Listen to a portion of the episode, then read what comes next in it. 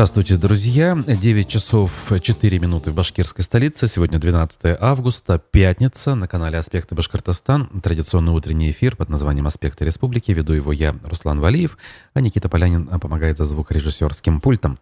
Наши прямые трансляции запущены в YouTube, ВКонтакте и Одноклассниках. Все работают.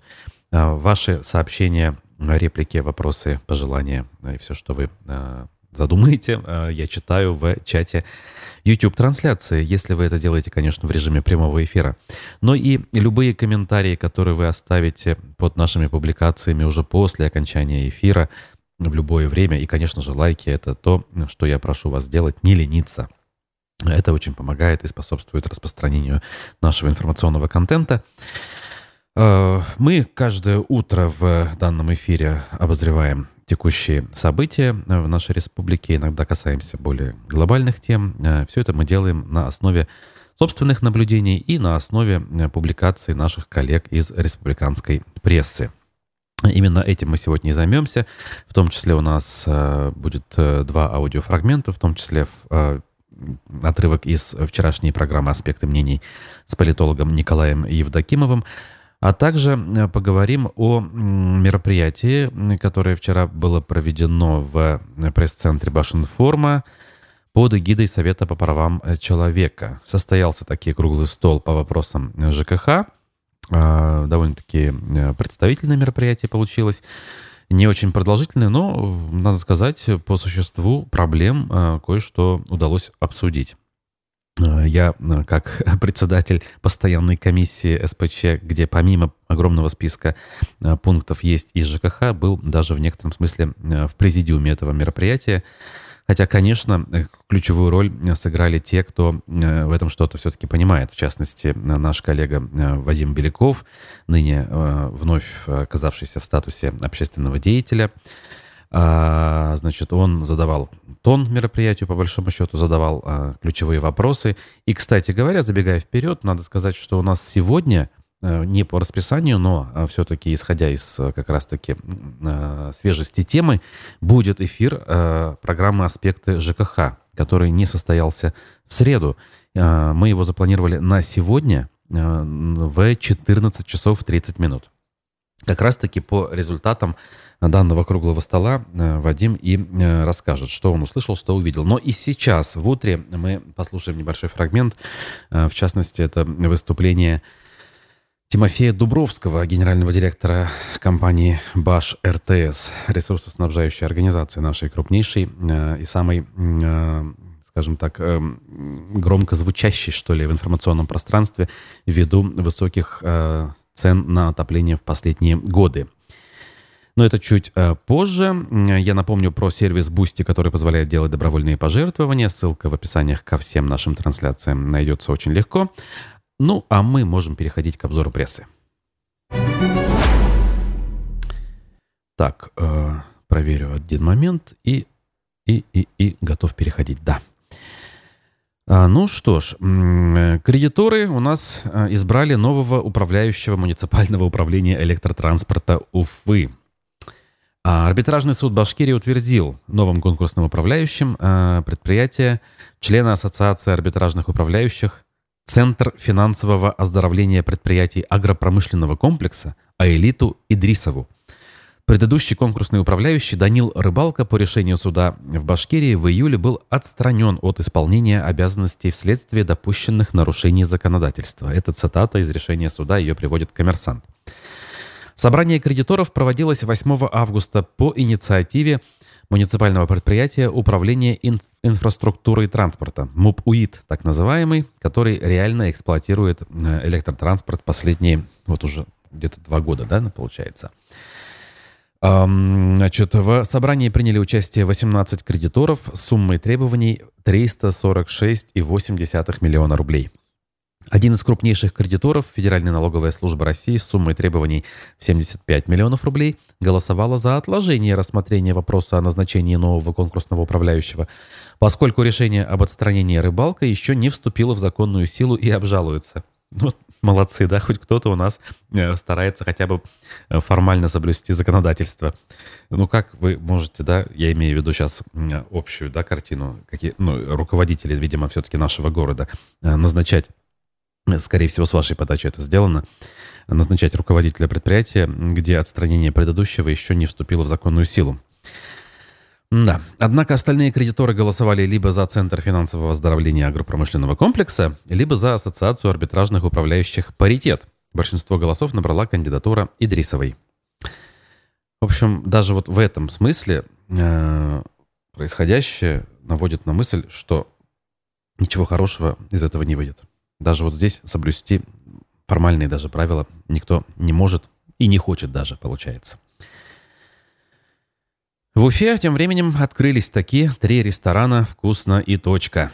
А в четверг начали работать э, пункты значит, питания на проспекте Октября на округе Галли, рядом с театром кукол, а также в Сипайлово на улице Бигбая. Три э, так называемых отдельных да, уличных ресторана. Причем Сипайловский, получается, и на театре кукол это самые первые, э, которые открывались у нас в Уфе. Рестораны «Вкусно. Точка» открываются после брендинга, напоминает коммерсант. А, в Уфе э, все рестораны прекратили работать 10 июня. 18 июня первый обновленный ресторан под новым названием открылся на Ленина. И вот уже почти два месяца, получается, он работал в, гров... э, гордом одиночестве. Поэтому, друзья, можете посетить. Медиакор сеть, кстати, уже вот посетила, э, публикует информацию о том, как все выглядит, как все ощущается на вкус. Немножко наперепутали. К слову говоря, э, флагманские бургеры э, Tasty в меню башкирских ресторанов еще не появились. Э, в Москве они уже есть под названием Big Special, по-моему, так называется. В общем, кто интересуется, можете посмотреть. Аспекты о том, что коммунисты предложили госсобранию ввести выплаты на школьников в размере 4000 рублей – Руководитель фракции КПРФ Юнир Кутлугужин направил обращение в адрес главы региона Радия Хабирова и спикера Госсобрания Толкачева. Копии обращений имеются в распоряжении нашей редакции. В них говорится, что опережающий рост цен на школьные товары поставил большинство семей в республике в трудное положение. Поэтому коммунисты предложили ввести единовременную выплату семьям с детьми-школьниками в размере 4 тысячи на каждого ребенка. Судя по всему, они решили, ну, скажем так, компенсировать выпадающие доходы. В последние пару лет – ковидный, там, 20 год, и в прошлом году, насколько я помню, к первому сентябрю выплачивали единовременно так называемые 10 тысяч путинских. Там где-то еще и дополнительно антиковидные были 10 тысяч рублей в 2020 году. А вот в этом году ничего. Э, таких денег лишних, видимо, все-таки э, в бюджете федеральном нет. И понятно почему. Но коммунисты не дремлют, и вот они решили пойти в банк и потребовать этих выплат от, видимо, республиканского бюджета. Они э, предложили принять соответствующие законы в ускоренном режиме, чтобы родители школьников получили пособие уже в августе. Депутаты сейчас находятся при этом на каникулах, и ближайшее плановое заседание должно пройти только в сентябре. Но закон все-таки можно принять, если на то будет политическая воля, утверждают коммунисты. То есть, если очень хочется, можно, в принципе, и э, делать совершенно любые шаги, предпринимать любые действия э, в обход всех регламентов. Видимо, так они считают, хотя, наверное, считают на самом деле, что популистский шаг, как говорится, никому не повредит, а тем более, что э, в реальности ничего подобного не произойдет как раз-таки по формальным причинам, поскольку на ближайшее заседание э, депутаты соберутся лишь, насколько я помню, во второй половине сентября. Минтранспорта Башкирии отчитался о том, что в Уфе более 50% работ на восточном выезде выполнены. А, значит, из всех работ, разумеется. Напоминает э, наш сайт, что «Восточный выезд» — это крупнейший инфраструктурный проект в Приволжском федеральном округе. Скоростная трасса соединит две федеральные трассы М5 и М7 и позволит э, увести транзитные потоки с улиц Уфы. Эм, это все, конечно, со ссылкой на Минтранс, и тут я бы уже сразу поспорил, потому что транзитные потоки улицами Уфы не пользуются. Вот реально, да? Ну что за бред? Э, те водители как дальнобойщики, так и обычные, скажем, автолюбители, которым не нужно заезжать в Уфу, легко э, переезжают с трассы М5 на М7 и наоборот по так называемой западной объездной дороге. Она там не самая высокоскоростная, не самая э, широкая, скажем, с точки зрения пропускной способности, но она все равно позволяет решить эту задачу, не заезжая в город. Поэтому э, из целей и задач, э, ради которых восточный выезд у нас строится, все-таки я бы э, вычеркнул данный пункт. Другое дело, да, наверное, для уфимцев, собственно, или людей, кто стремится в Уфу, причем не через север или юг, а вот как-то попасть в центр сразу хочется, географически я имею в виду, то это может быть э, удобно и выгодно.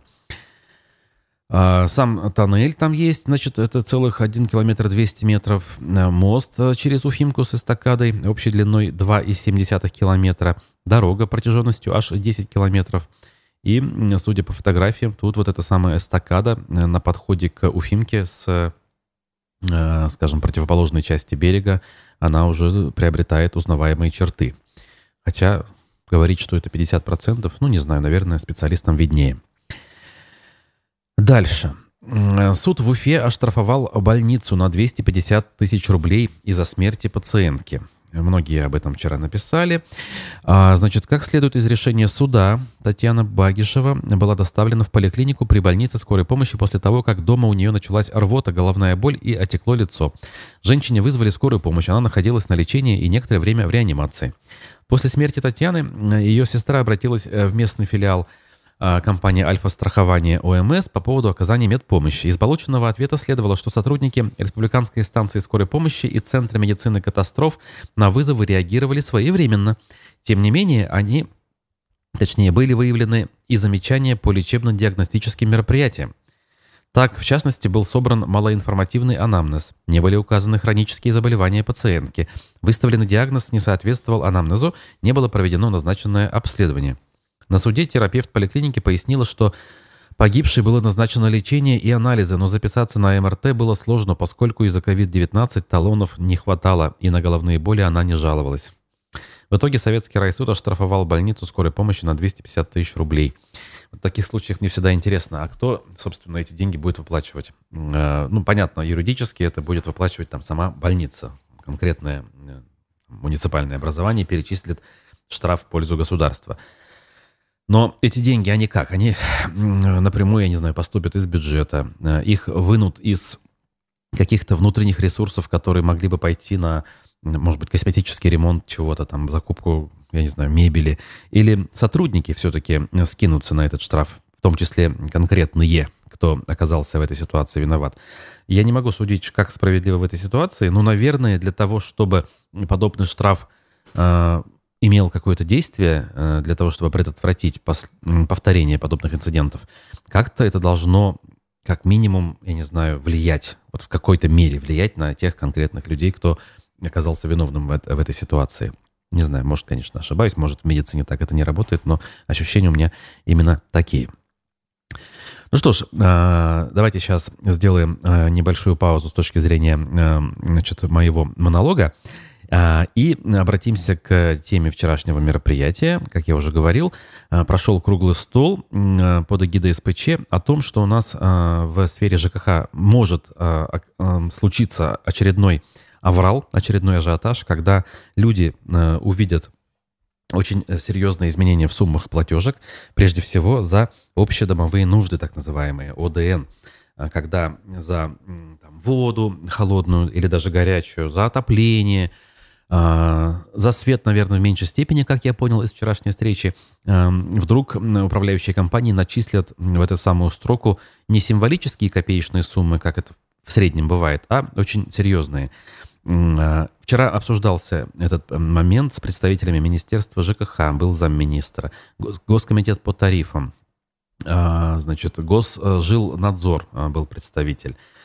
А, Баш РТС был гендиректор, МОП УИСа, это две ресурсоснабжающие компании, а, от управляющих компаний, в частности, УЖХ Уфы были представители, администрация Уфы, администрация Стерильтамака, несколько председателей многоквартирных домов, кстати говоря, которые внесли один из самых важных конструктивов э, в эту беседу.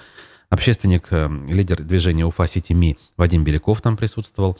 Надо сказать, и Альберт Рахматуллин, общественный деятель, также пришел, правда, в качестве зрителя, только он там был. В общем, а, Беседа была в этом смысле содержательной, но небольшой фрагмент для того, чтобы проиллюстрировать а, о том, а, как это все выглядит. Потому что тема действительно очень непростая. В деталях мы ее будем, еще раз говорю, с Вадимом Беляковым в отдельной программе разбирать. Вчера мнения прозвучали от самых, скажем, таких вот э, панических, что действительно мы можем получить серьезные э, платежки до, до конца года, даже хотя бы если разово это произойдет, это может вызвать бурную реакцию. И это будет не везде, потому что есть у нас э, управляющие компании или отдельно взятые дома, где за всем очень четко следят э, конкретные люди. Например, те же самые председатели МКД. Э, и они ничего не боятся. Но есть большая часть жилых объектов в городе, где никто ни за чем не следит, и значит, начинают суетиться лишь когда петух жареный клюнет. И вот в этой истории скажем так, найти крайнего, а, мне кажется, из того, что я успел понять и услышать, будет непросто. Потому что есть логика в словах, что жителям бы надо быть поактивнее. Есть, конечно, логика в том, что муниципалитету и республиканским властям нужно быть порасторопнее с точки зрения объяснения, в общем, не хватает прозрачности в этой истории для того, чтобы могли контролировать друг друга стороны этого процесса. И вот как раз свое видение следующим образом озвучил Тимофей Дубровский, генеральный директор ООО «Баш РТС», нашего крупнейшего ресурсника. Если мы исходим из критерия добросовестности, что все своевременно передают показания приборов учета, вовремя оплачивают, то никакой проблемы не будет. Потому что тот нормативный УДН, который существует, реально закрывает все общедомовые нужды, которые есть. Помойка полов, может быть, даже полив там, газонов, чего-то. Этого должно хватить. Весь сверхнормативный УДН возникает из-за как раз неисполнения потребителями своих обязательств, обязанностей по своевременному передаче показаний приборов учета и неправильному применению нормативов. То есть несоответствие людей, которые проживают в какой-то квартире, да, там, тем людям, которые там реально проживают. И по большому счету э, добросовестных потребителей вообще никак не должно коснуться. Но так как мы знаем, что эти правила людьми нарушаются, по большому счету этот новый порядок, собственно говоря, и повысит дисциплину. То есть люди начнут оплачивать реально то, что потребляют. Что сделали ресурсно-снабжающие организации? Мы вот совместно с УИСом, с СКБ уже год, так и понимаю, что в Уфе управляющие компании, мягко скажем, не живые, мы взяли на себя работу как раз по сверху показаний приборов учета, которые индивидуально находятся. Потому что общедомовые приборы учета по теплу у нас введены там практически 100% тех домах, где они должны быть введены. У нас большая проблема по общедомовым приборам учета, которые как раз на холодную воду и на горячую воду стоят. Потому что вот этот сверхнормативный УДН, который возникал, он высчитывался как? Это сальдо между данными показаниями приборов учета и показаниями общедомового прибора учета. Поэтому управляющие компании планомерно выводили из строя. Потому что, и поэтому мы сейчас реальные ОДН и не знаем вот этот сверхнормативный, который может возникнуть. Мы это видим там, по своим показаниям своих приборов учета, сколько у нас уходит. Сколько мы, допустим, холодной воды купили водоканала, там, да, сколько водоканал закачал систему. Это мы видим. И сколько, соответственно, мы выставили граждан. То есть вот эту разницу мы примерно понимаем. Сколько она сложится, но будет известно, когда мы все эти приборы учета, там, допустим, до конца года восстановим. Потому что сейчас управляющие компании уже не заинтересованы, чтобы эти приборы не работали. Они сейчас заинтересованы наоборот, чтобы эти. Поэтому э, станет понятно, кто сколько потребил. И, э, соответственно, граждане будут, смогут наконец-то честно исполнять свои обязанности. Так вот, а, что мы сделали? Мы сделали следующее. Мы привлекли, привлекли подрядную организацию, которая, городская абонентская служба, которая с августа прошлого года приступила работать сперва в зоне действия Букуиса. Это Зеленая роща, Демна, там другие части города. Осуществляется обход помещений, квартир. Соответственно, и проверка э, сверх э, показаний приборов учета индивидуальных как раз квартир с теми данными, которые были переданы ресурсоснабжающим то же самое началось в Башите с 1 июля. То есть мы взяли на себя частично функции э, работы управляющей компании и как раз проводим вот эту необходимую сверху. Надеемся, что в рамках выхода этого постановления, там, взаимодействия э, с муниципалитетами, с муниципалитетом главным, главным образом с УФОЙ, э, с общедомовыми комитетами, сейчас управдомы, на управдомах там э, активно выступаем, что мы, э, эта компания получит ну, очень большой э, доступ к квартире и сможет сверить показания учета показания приборов учета индивидуально, ну, как можно большего количества граждан. Это, в принципе, даже достаточно короткий срок, там, в течение года нормализует ситуацию с, передаванием, с передачей приборов учета. Почему? Потому что не было контроля. Никто многие годы не ходил И у людей показания приборов не перепроверял. Ну и люди, значит, никто не проверяет, там можно и немножко форчить. Вот эта дверца закрывается, и по большому счету, если все люди начинают по-честному платить, наверное, никаких возмущений и волнений быть не должно. То есть вы проверяете только индивидуальный прибор учета, а общедомовые? Общедомовые мы и так знаем. А, смотрите, как возникает сверхнормативный УДР. Ну, допустим, тысячу кубов показал на доме прибор учета по горячей воде. А люди сдали, допустим, показания приборов учета на 800 кубов. Там сколько там, 12% это сверхнорматив, на нормативный УДР, там 7%, не помню точно величину. Он причисляет, начисляется, ну, прибавляется плюс 800 кубам, которые мы прибор учета, а сальдо отрицательно, это распределяется уже на плечи управляющей компании как сверхнормативный УДР. И по большому счету, я, наверное, немножко не соглашусь с мнением, что это привело к банкротству управляющей компании. Это, привело к неисполнению управляющей компании своих непосредственных обязанностей. Потому что эта э, величина изымалась из графы содержания. То есть, по большому счету, люди, не оплачивая правильные показания приборов учета, уменьшали те деньги, которые управляющая компания могла тратить на содержание этого имущества, потому что других денег управляющей компании нет, кроме как графа содержания. Соответственно, сейчас мы надеемся, что в течение там, года сможем э, обеспечить достоверную передачу показаний приборов учета, и, в принципе, э, система нормализуется, и все будут платить то, что за то, что потребили. Поэтому никаких для меня немножко странно, что какие-то волнения, там, рост платежей. Нет. Мы приходим к справедливой оплате потребленного ресурса. То есть сейчас вот эти изменения, по сути, позволяют, наверное, откорректировать те показания, которые были, да. и нормализовать, упорядочить, вернее, передачу информации. Делать так, чтобы добросовестные потребители не оплачивали да, за недобросовестных. Это мы исходим из, опять же, добросовестности да, да, с каждой да, стороны. Да. А что делать в тех случаях, когда у нас имеются протечки, допустим? А, они учтены в нормативном УДН, в нормативном УДН, который до сих пор существовал, или СОИ, как его достаточно было, чтобы компенсировать эти протечки. Ну, как управляющая компания, больших протечек невозможно.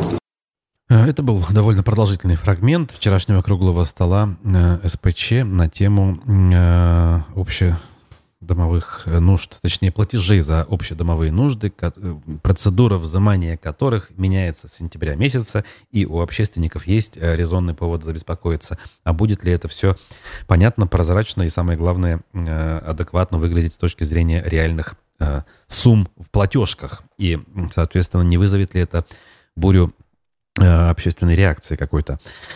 Вот э, и, соответственно, в попытках разобраться, в попытках предотвратить э, негативное влияние, как раз-таки данное мероприятие и прошло. Обсудим его подробности с Вадимом Беляковым в программе «Аспекты ЖКХ» в 14 часов 30 минут сегодня.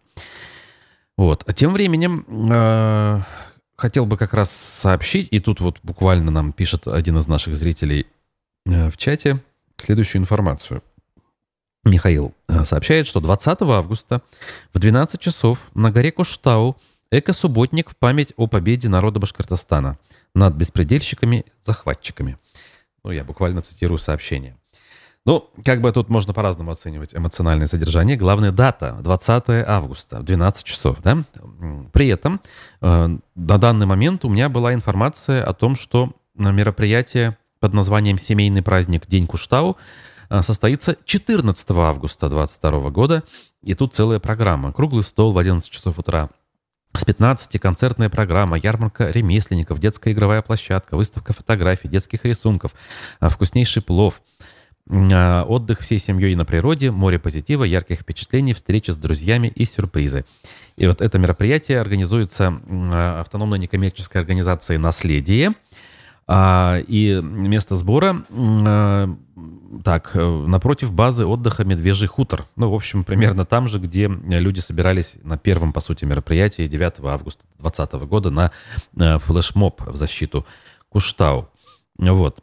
А, соответственно, вот я начинаю понимать, что вновь идет э, что-то похожее на раскол между даже теми, кому сейчас вроде как бы делить нечего, да. Я, кстати говоря, в этом смысле уже понимаю, то есть и не надо как бы иметь семи пядей во лбу, чтобы не понять, э, что действительно на тот момент на горе собрались в качестве единомышленников люди очень разных взглядов, как политических с точки зрения э, видение там, глобального развития страны в целом. Там, я не знаю, люди отличались по многим десяткам, наверное, признаков, начиная от возраста, пола, социального статуса, рода действий и так далее, и так далее. Вот. И их тогда эта задача объединила. О том, что эти люди и дальше пойдут э, рука об руку и решать будут все вопросы сообща, как бы тоже особо иллюзий никто не питал. Но элементарно вот такие мероприятия, которые посвящены годовщине, наверное, стоило бы организовывать как-то сообща, даже если вы э, в чем-то друг от друга отличаетесь. Я вот, например, э, ну, не очень понимаю часть местных жителей, э, такую принципиальную, крупнейшую часть, наверное, местных жителей, сыгравшую ключевую роль э, в защите Куштау в вопросах некоторых отношений к тому, что сейчас, например, происходит в стране и мире. Вообще не понимаю в этом смысле позицию. И вот они как раз приглашают, насколько я понял, на 14 августа. Другие активисты зовут на 20-е. Как бы за оставшийся там день буквально не появились новые места и новые даты и э, время, соответственно, проведения мероприятий. Таким образом, размывается весь позитивный эффект э, данных событий, забывается вот это вот единение, которое действительно в свое время и результата позволило добиться, и впечатление оставило очень э, благоприятные у тех, кто за этим наблюдал, как изнутри, э, как мы, да, э, так и снаружи. Очень много людей тогда узнали о республике в принципе впервые, благодаря тому, что увидели э, в Ютубе документальные фильмы многочисленные, которые были сняты по ходу этих событий и после них известными федеральными, в том числе журналистами. Поэтому, друзья, я призываю прекратить распри вот именно в этой части хотя бы, да, и объединяясь проводить такие все-таки позитивные праздничные мероприятия как-то вместе. Вот. А делить, как говорится, неубитого медведя и э, спорить по поводу политических взглядов и э, перспектив э, будущего республики и страны, э, так вот, спорить на, на эти темы можно вне данных мероприятий. Для этого есть возможность э, общения в интернете и проведения дополнительных каких-то встреч, но э, не в годовщину, наверное, все-таки было бы правильным. А, а я продолжу. Все-таки а, у нас есть еще ряд публикаций и есть еще аудиофрагмент. А, в Башкирии на свободу сегодня, кстати говоря, выходит Рамиля Саитова, о чем мы вчера говорили. И об этом также сообщает издание «Пруфы». И к этому событию они решили опубликовать свою, скажем так, старую публикацию. Что они пишут? А, в настоящее время Рамиля Саитова внесена в перечень, точнее, не, не Рамиля Саитова, а, так, все-таки я не совсем понял. А, нет, все правильно. Именно Саитова внесена в перечень организаций и физлиц, в отношении которых имеются сведения об их причастности к экстремистской деятельности или терроризму. Корреспондент издания будет присутствовать на освобождении активистки. А пока мы приводим вниманию читателей интервью, которое она дала нашему изданию в 2017 году. Такой Рамилю Саитову вы видите нечасто. А, я почти все это интервью прям взял и прочитал, когда его нашел. Оно довольно-таки эм, продолжительное. Тем более 17 года это тот период, когда я еще, в принципе-то, и журналистикой не занимался, и о Рамиле Саитова ничего не слышал. Вот, с тех пор много времени прошло, э, много чего увидено, узнано, как говорится, свои впечатления составлены, э, и э, их изменить, наверное, вряд ли какое-то интервью может, но некоторые вещи прям-таки были неожиданными в этом тексте. Поэтому, кому не безразлично, можете почитать. А, еще одно интервью, которое печатают пруфы, касается спортивной тематики. Большое интервью Александра Радулова после возвращения. Я думаю, что даже те, кто особо за хоккеем в республике не следит, прекрасно помнят Радулова в период его э, жизни и игры э, в Уфе за уфимский Салават Юлаев. Он рассказывает о том, как он подписал контракт с казанским Акбарсом после буквально 10 лет, да, почти, или не почти, а точно 10 лет игры в Национальной хоккейной лиге на североамериканском континенте. Он возвращается в Россию и недалеко от Уфы он будет играть, но не в Уфе, а именно в Казанском Акбарсе. Поэтому, опять же, поклонники его таланта, почитайте. Еще одно интервью, на которое я обратил внимание вчера, это интервью главы башкортостанского ГИБДД Владимира Севастьянова изданию УФА-1. Значит, э, в конце прошлого года Севастьянов возглавил республиканскую госавтоинспекцию. Молодой руководитель практически сразу стал реанимировать и вносить изменения в систему. Прям буквально, э, что они пишут, реанимировать. То есть система якобы была при смерти, да, если верить терминологии наших коллег. О том, что из этого вышло, в откровенном интервью УФ-1 полковник полиции рассказал о самых острых и сложных моментах в организации дорожного движения в республике. Дальше э, цитировать, приводить не буду. Опять же, если э, тематика интересна, можете ознакомиться на страницах УФ-1. Также УФ-1 э, сообщают э, о том, как у нас развиваются дела с шопингом у наших любимых соотечественников, которые дождались открытия шведской H&M, и как они э, атакуют э, открывшиеся магазины, как это все реально выглядит и работает. Хотя вот далеко ходить не надо, коллега Никита э, Полянин также об этом рассказывает. Фото, видео и отзывы можете найти на страницах данного издания. Кстати, вот в продолжение темы э, событий на Куштау Ильяс пишет в чате YouTube-трансляции. Э, какие-то нехорошие люди, перефразирую я. Ну вот, и удалил сообщение. Ну вот, ну как же я должен э, сообщить важную информацию нашим э, зрителям, которые, возможно, не знают. Там было что-то как раз-таки про провокационность э, назначения дополнительного альтернативного э, времени и даты проведения праздника. Вот, знаете, э, буквально вспомнил один из флешмобов первых в защиту Куштау, состоявшихся в феврале 2020 года, конкретно 23 февраля, я помню, посетил. Э, это был, ну, как бы первый и последний раз, когда я был на зимнем флешмобе, зимней живой цепи. Уже в те дни вот эти вот скандалы разгорались.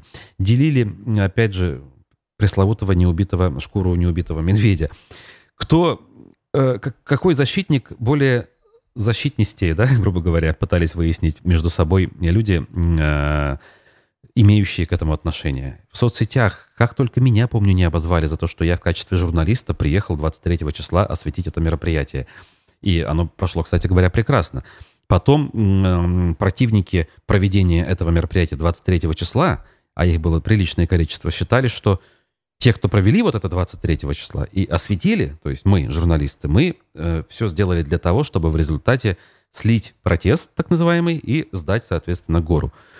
Я сейчас очень упрощаю, грубо говоря, да, и передаю в сухом остатке все, что там происходило. И что тут можно сказать? Ну вот подобного рода действия, они, ну, ничего кроме смуты не вносят. И кроме смуты они еще вносят, знаете, э, скажем так, снижение мотивации в головы тех, кто действительно ну, зреет и реально пытается что-то делать э, и менять в стране, влиять как-то на общественное мнение, формировать какие-то, я не знаю, структуры э, снизу, скажем, да, э, для того, чтобы люди вместе сообща добивались целей. И в этом смысле оптимизм в целом, конечно же, снижается. Говорить о том, что он повышается, о том, что гражданское общество к чему-то созрело и способно на реальные шаги, в, этом, в этих условиях не приходится.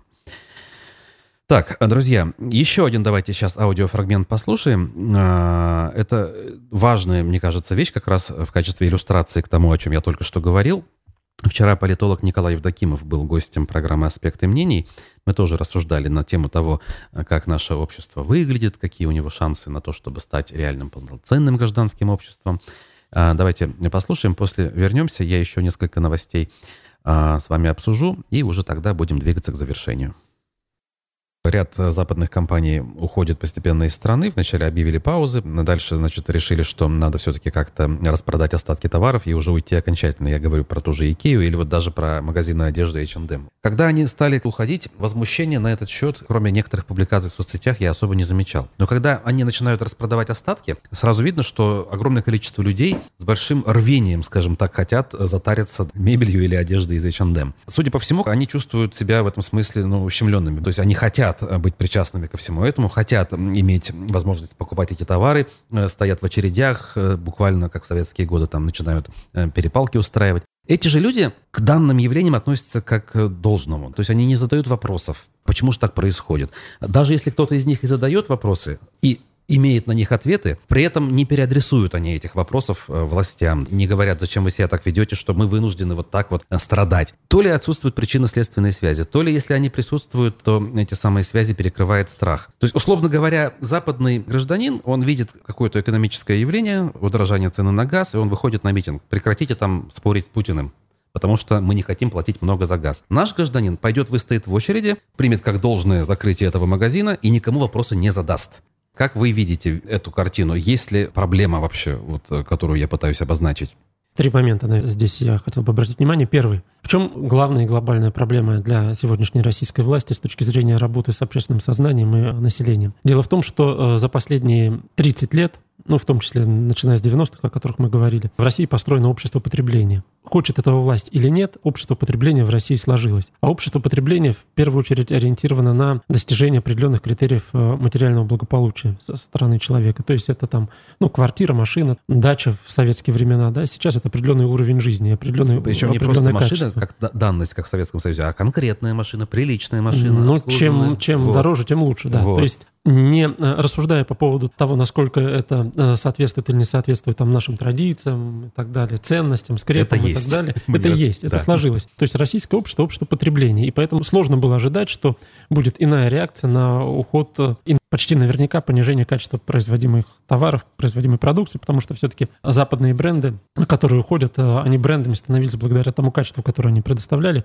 ну или соотношению цены и качества. Поэтому эм, я пока не понимаю и не вижу, каким образом Э, власть может решить эту проблему. Точнее говоря, проблему эту можно решить таким образом, как э, она решалась в Советском Союзе, то есть путем э, железного занавеса. И, возможно, подобного рода и произойдет, но дело в том, что все-таки условия не одинаковые, потому что информационная среда совершенно разная. Информационная среда и контакты с окружающим миром, они несопоставимы с тем, что были в середине даже 20 века. И, кстати говоря, возвращаясь к проблеме распада Советского Союза, да, и объективным причинам, как раз-таки объективная причина одна из в том, что и в Советском Союзе начало складываться общество потребления. И это общество потребления, которое начало складываться, в общем-то, еще с 60-х, 70-х годов, когда личное потребление для людей стало что-то значить, оно во многом и привело к отсутствию э, на самом деле идеологических скреп. Да? Угу. То есть когда коммунистическая идеология стала восприниматься как симулятор, все вот эти коммунистические лозунги, там «догоним и перегоним» там, и так далее, а люди перестали в это верить, потому что в их сознании все-таки господствовали принципы потребления. И сейчас э, это в еще большей степени присутствует.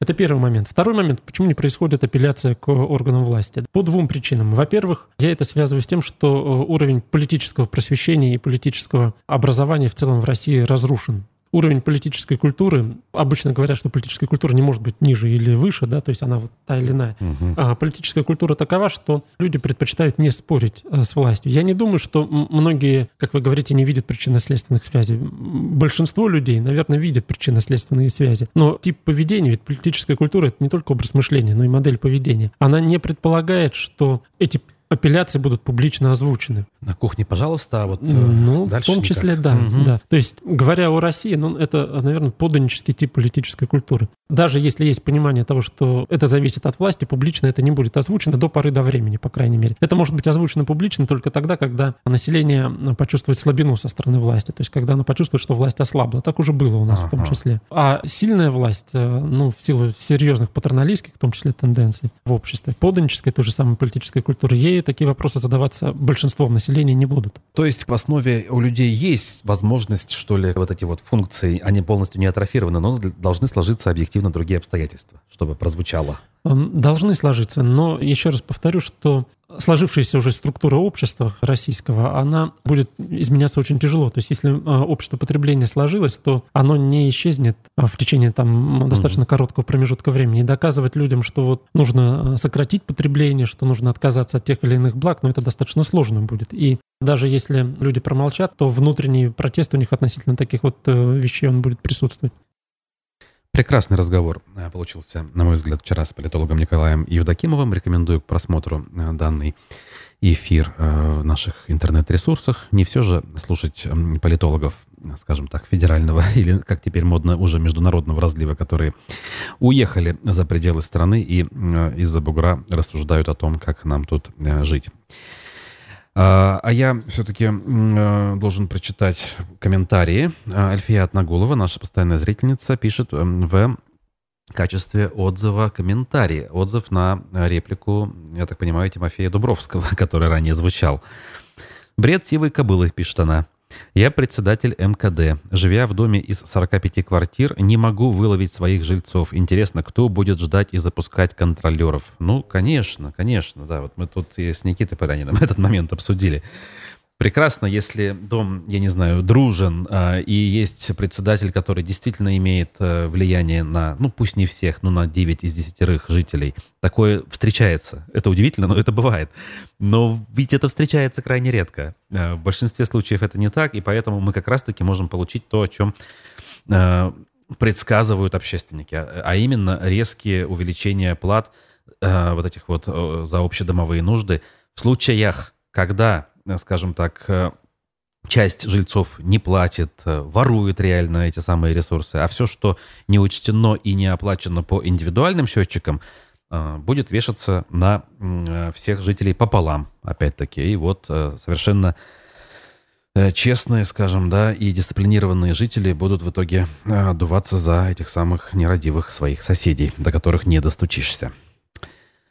Вот. А что касается проведения мероприятия на Куштау, дата проведения – это не повод для раскола, если его не усугублять, пишет Ильяс Баширов.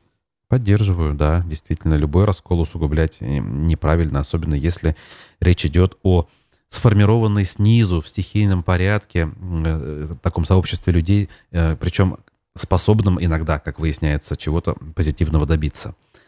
Но скорее иногда, чем всегда, конечно. Так, ну, немножко о курьезном, наверное. Элвин Грей заявил о переезде в Москву и о завершении национального проекта. Оказывается, все, что он делал до сих пор, это было национальным проектом, а теперь у него, видимо, будет общероссийский проект, а потом, глядишь, и международный. Значит, он заявил, что решил закончить в этом году с этим самым проектом. «Я ухожу», — написал он. «Все, что мог, я сделал. Надеюсь на понимание». Видимо, пытаясь перефразировать Бориса Николаевича Ельцина, написал Элвин, Элвин Грей. Э, певец сообщил, что после возвращения со сплава по реке Агидель он еще выпустит песни на татарском и башкирском языках и выступит с концертами в Уфе и в Казани в 23 году. Я переезжаю со своей второй половинкой на ПМЖ в Москву. Прямо по приезду соберем вещи и переедем. Много накопилось материала на русском языке, целый альбом. А двигать проект, находясь между Казанью и Уфой, сложно. Поэтому я и принял такое непростое для себя решение о переезде. Надеюсь, что совсем скоро вы услышите и увидите меня на федеральных каналах, говорит Элвин Грей. Я напомню, амбассадор нашей республики, по мнению республиканской власти, который э, даже советником главы республики э, заделался было. И э, о грантах, которые он получал, по-моему, 30 миллионов рублей, очень много говорили. И о подарках дорогостоящих, которые были вручены на свадьбе, также было много сказано. И с точки зрения символизма, опять же, эта история совершенно э, безрадостная, на мой взгляд. Вот лично мне, как говорится, не, жалко, не, жар, не жарко, не холодно от того, будет ли э, в его творчестве национальная, скажем, составляющая, и будет ли вообще у него какое-либо творчество. Вот неважно. Но ведь тут надо как на этот вопрос смотреть. Человек был вот ровно тем, э, э кого я сейчас перечислял. Человека, человеком с этими общественными, скажем так, званиями, регалиями, с неким статусом, которым его наделяли в последние годы.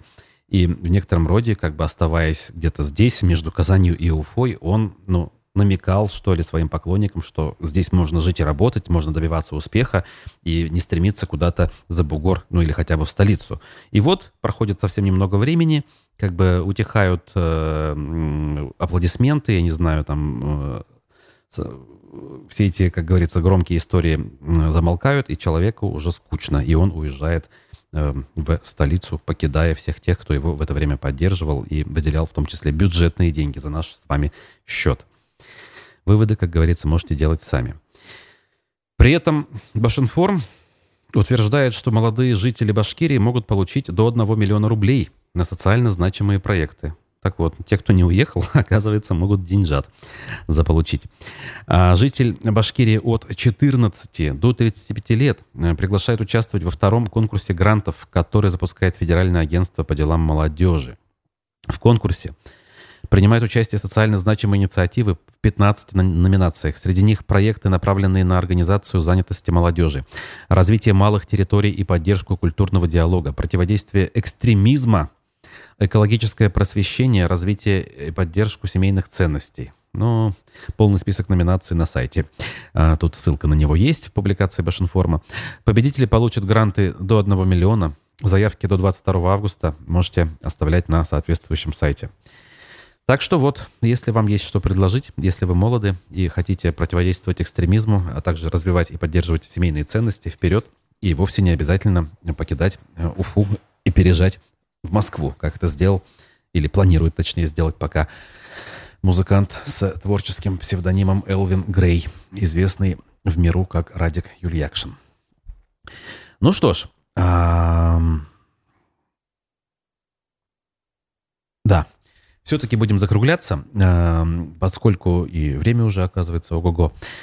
Сегодня мы должны с вами встретиться, я напомню, в 14.30 в проекте «Аспекты ЖКХ» с Вадимом Беляковым. А пока я, Руслан Валиев, с вами прощаюсь и желаю хорошего дня. А, последние жаркие летние дни, пожалуйста, как говорится, не пропускайте, пользуйтесь по максимуму. Дальше печальная, долгая осень во всех смыслах этого слова, не только в прямом. Увидимся.